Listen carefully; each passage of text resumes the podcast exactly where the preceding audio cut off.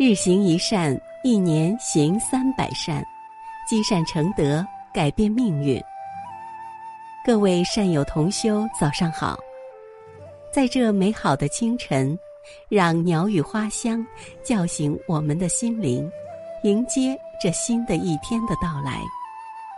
下面就让我们跟随云谷禅师，开启这美好的清晨。为人处事不能简单粗暴，而应学会从大处着眼，以柔克刚。为人处事不能简单粗暴，而应学会从大处着眼，以柔克刚。以刚克刚，两败俱伤；以柔克刚，则马到成功。有句俗话叫“四两拨千斤”，讲的正是以柔克刚的道理。俗话说：“百人百心，百人百性。”有的人性格内向，有的人性格外向。有的人性格柔和，有的人则性格刚烈，各有特点，又各有利弊。然而，纵观历史，我们不难发现，往往刚烈之人容易被柔和之人征服利用。为人处事，更需善于以柔克刚。以柔克刚，还表现在特定人物和特定场合的迂回，而不是以硬碰硬，以刚克刚。好比走路，时常会遇到各种障碍。如果面前横了一块大石头，你究竟是搬开它，或是绕开石头再往前走？搬开石头要用多大力气？自己是否对付得了？绕开它，路程又远了多少？有没有足够的时间？这一系列问题都要在最短的时间内做出权衡，才能得出结论。多设想一下，在你进行的路上可能会出现多少石头，而自己怎么做个弯弯绕，胸有成竹的一一绕过它们，快速前进。光武帝刘秀带兵打仗时，有的将领在昆阳城上望见王莽的军队人马众多，全都心惊胆战，忧虑后方的妻子儿女，想分别返回原来驻地的城池。刘秀这时不但没有杀一兵一卒，反倒非常冷静地对将领们说：“现在士兵和军粮都很少，而外敌强大，合力抵抗他们还有打胜的希望。要是分散，势必全都难以保全性命。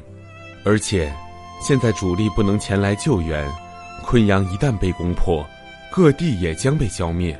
现在怎么不同心同德，共建功名？”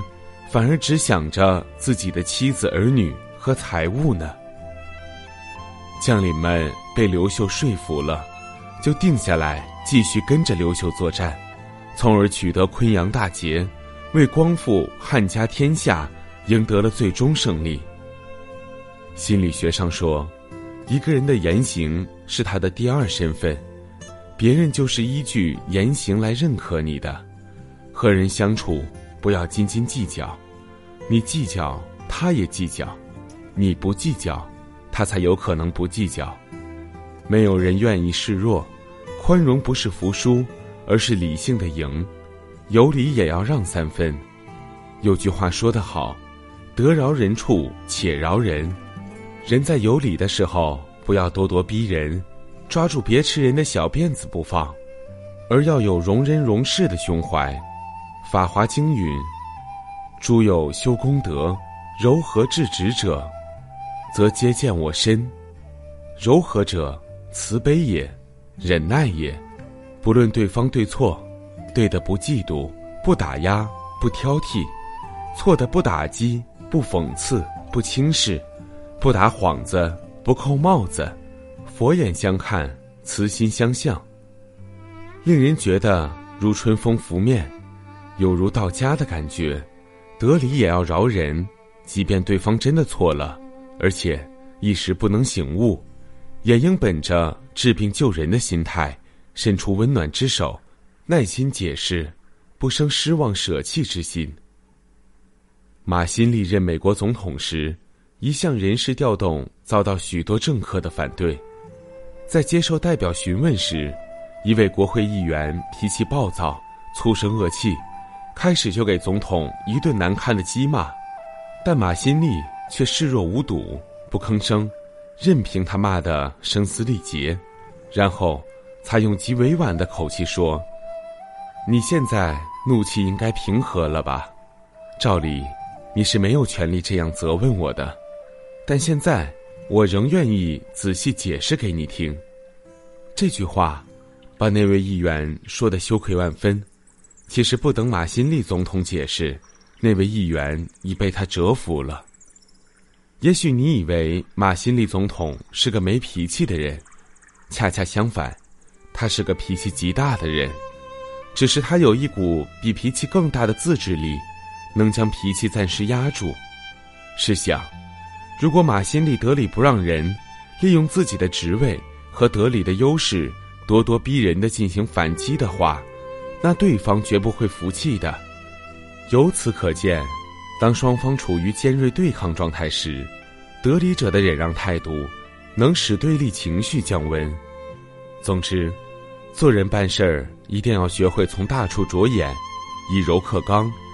这好比一块巨石，如果落在一堆棉花上，则会将棉花轻松地包在里面。